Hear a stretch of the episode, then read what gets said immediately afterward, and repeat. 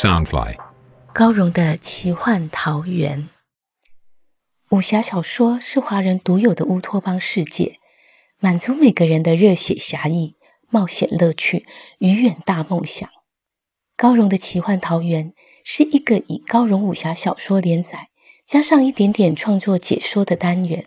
周一到周四，每天晚上十点，陪你仗剑江湖，快意恩仇。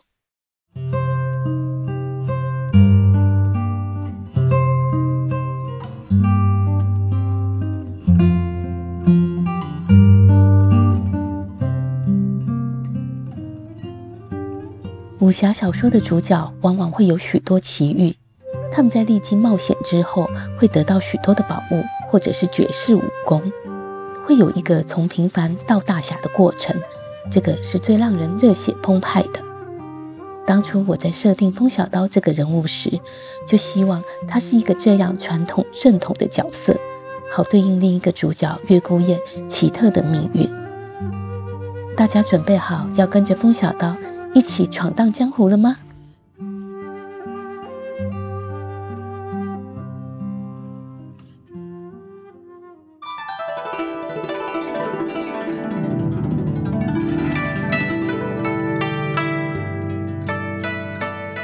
风小刀弄来两匹骏马，远远走了过来。冷无私心中感激，道：“这孩子心地很好，给的丹药也很灵。”让我再回去时，可以多陪你们一段路。大哥，咱们可得谢谢他。君无言道：“就依你的意思。”又呼唤风小刀：“小兄弟，你过来。”风小刀应声过去。君无言摸摸他的筋骨，心想：他没有内功基础，我们还得赶路。倘若没人在旁指点，他内息走差，可就不太好。幸好他筋骨还算强健，我就教他几招灵活剑法，让他防身。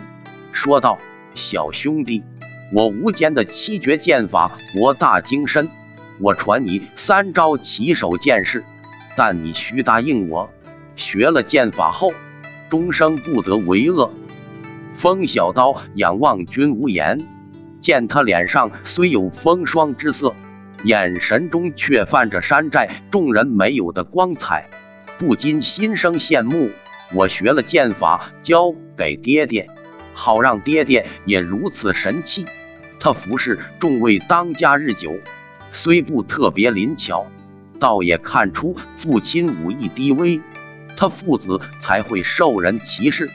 便赶紧跪下，咚咚咚叩首道：“我一定遵从君伯伯教诲。”终生不得为恶。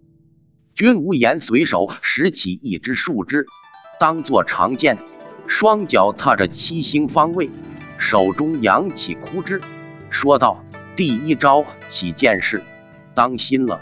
树枝忽然向风小刀左肩戳去，风小刀大吃一惊，正想闪避，只见那树枝一个兜转，已点向自己胸口，他一时呆愕。君无言脚步漂移，转到他身后，翻手一点，树枝已戳中他耳后的风池穴。再一回身，树枝又点在他背心的神道穴上。道：“瞧清楚了吗？”君无言身形变化灵巧，第一招已攻敌四处。他并不运行内力，只是点到为止。风小刀连七星方位也不懂。只看得眼花缭乱，君无言拉着他的手一一比划，他才能用心死记。第二招运剑式，君无言手上树枝点点如花，就像落英纷飞。顷刻间，风小刀额心、咽喉、胸骨、手腕尽被刺中。君无言喝道：“撤！”风小刀手上的树枝掉落，接着膝眼酸痛。双腿一软，就扑倒在地。君无言道：“这运剑式最注重手势灵巧变化，力气大些，就会让对方的手筋膝骨残废，故需谨慎而行。”风小刀自小住在山寨中，听惯了盗匪们说砍人头颅、断人手足这一类的话，比一般小孩胆子大，因此听到这武功会使人残废，并没有特别感受，只想这是军伯伯叮嘱，需牢记于心。第三招一件事，君无言越前纵后，左窜右闪。双脚一下子点离位，踩坎位；一下子踏巽位走坤位，八卦方位不一而足。同时配合手中招式，越转越快，竟是换作无数人影。带风小刀揉揉眼睛，君无言已经停在他面前，树枝指着他的心口，他只有瞠目结舌，不明所以。君无言道。一件事注重脚步游移，遇到强敌可以用来逃命。熟练后与运剑士结合，如此手足并用，威力更大。他花半个时辰说明八卦方位，风小刀再一一比对休息。君无言见时辰已晚，担心妻子的伤势，不愿再耽搁，便准备离开。小蝴蝶拉了风小刀的手，将折好的草蝴蝶放在他掌心，依依不舍道：“小刀哥哥，咱们得回去求岛主伯伯救治娘亲，等娘的身子好了，我再来找你玩耍。”风小刀轻轻捧着草蝴蝶，细细的看着，心中好欢喜，又舍不得和这个水灵灵的妹妹分离。但他不善言辞，只盼冷无思快快康复，能和小蝴蝶在并肩歌唱。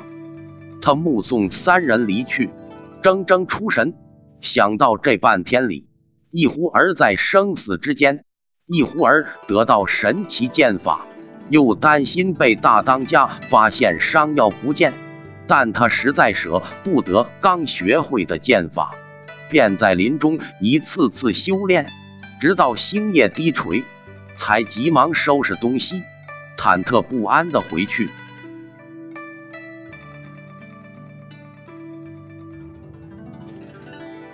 风小刀猫窜似的溜回小房间，房中烛光盈盈，忽明忽灭，映出一个清瘦驼背人影。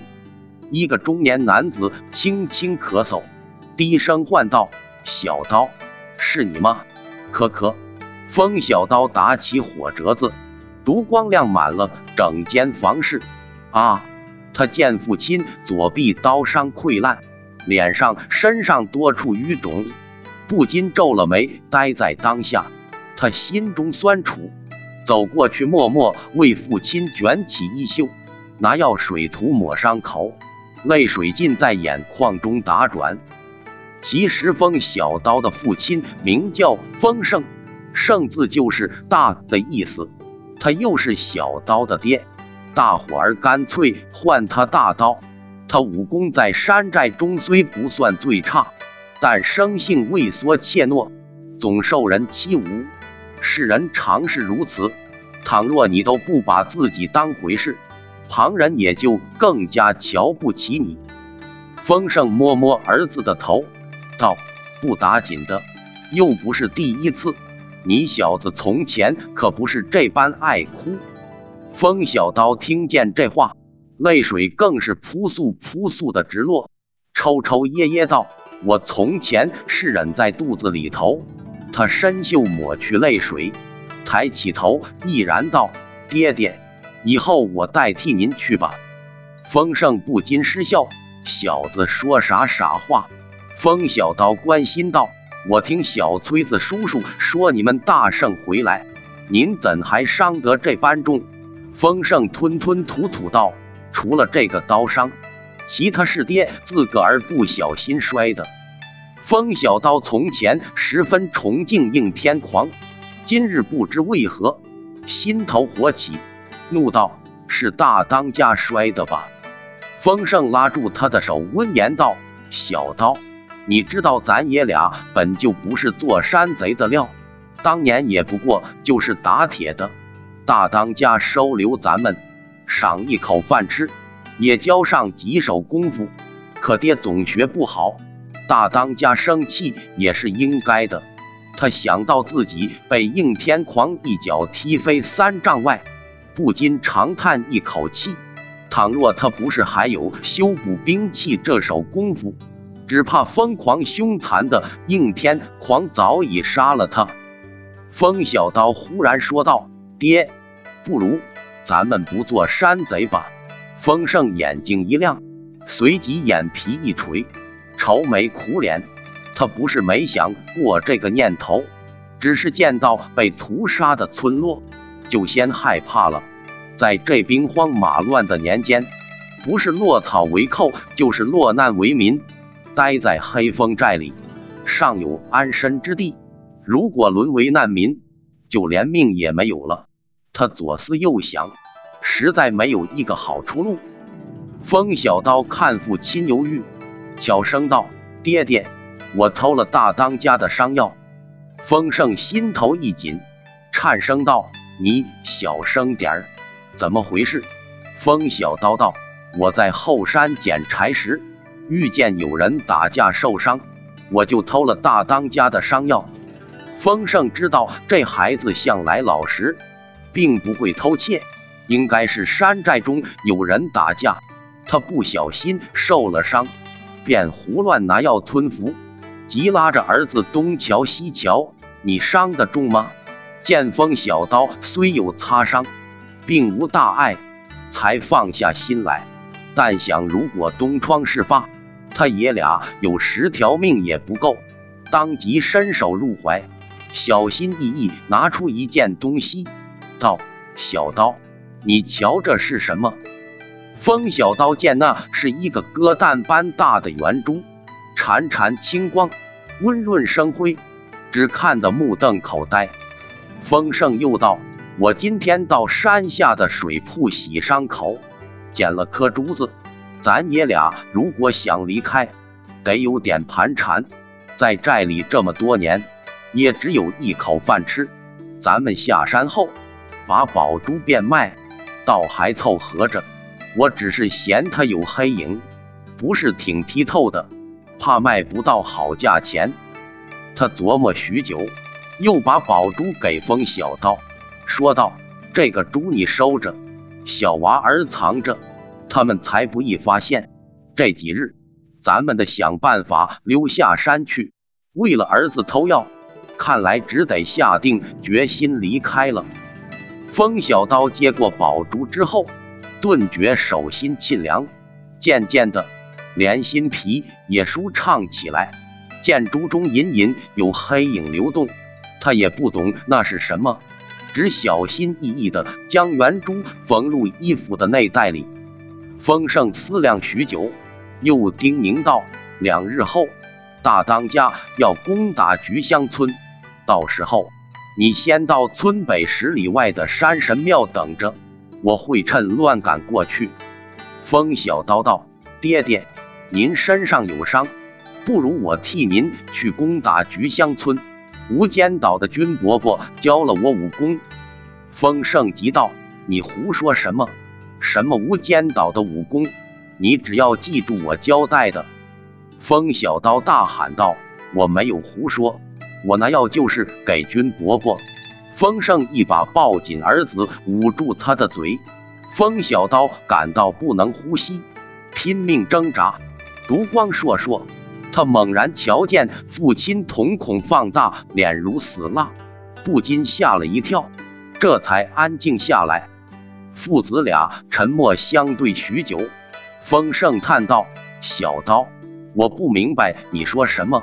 可不管如何，今天发生的事你全都给我忘了。有人问起伤药失窃的事，就回答说你身子不适。”一整天都躲在房里睡觉，什么也不知道。他见风小刀没有答话，知道这孩子平日虽乖巧贴心，骨子里却刚毅执拗，不禁爱怜的拥着他，叹道：“爹只有你一个命根子，倘若你有个什么，叫爹爹可怎么活？”风小刀见父亲担心害怕，终于点了点头。可心中怎么也忘不了那精妙绝伦的剑法。这一晚，他辗转难眠，便起身走向门外，蹲坐在石坎上，仰望着天上明月。朦胧月光映着一片烟波无尽的湖水，仿佛浩瀚天地间只剩一个迷惑不解的自己。他想得入神，皑皑薄云竟慢慢幻化成君无言出尘不群的舞剑身影，令他又热血沸腾起来。便拿起小匕首，对着月色一次次修习三招剑式。云消雾散，月辉清华。风小刀全身大汗淋漓，心中却感到十分畅快，更逐渐清晰起来。他又是不知道山寨干的勾当有什么错，等年岁稍长，更自诩要成为像应天狂那样的大山贼。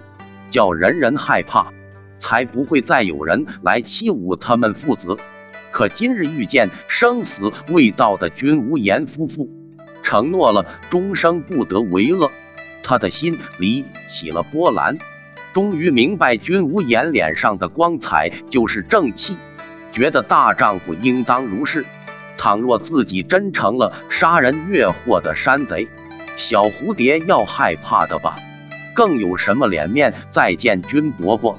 对从前敬若天神的应天狂，竟不知不觉感到愤怒，这才鼓动父亲离开黑风寨。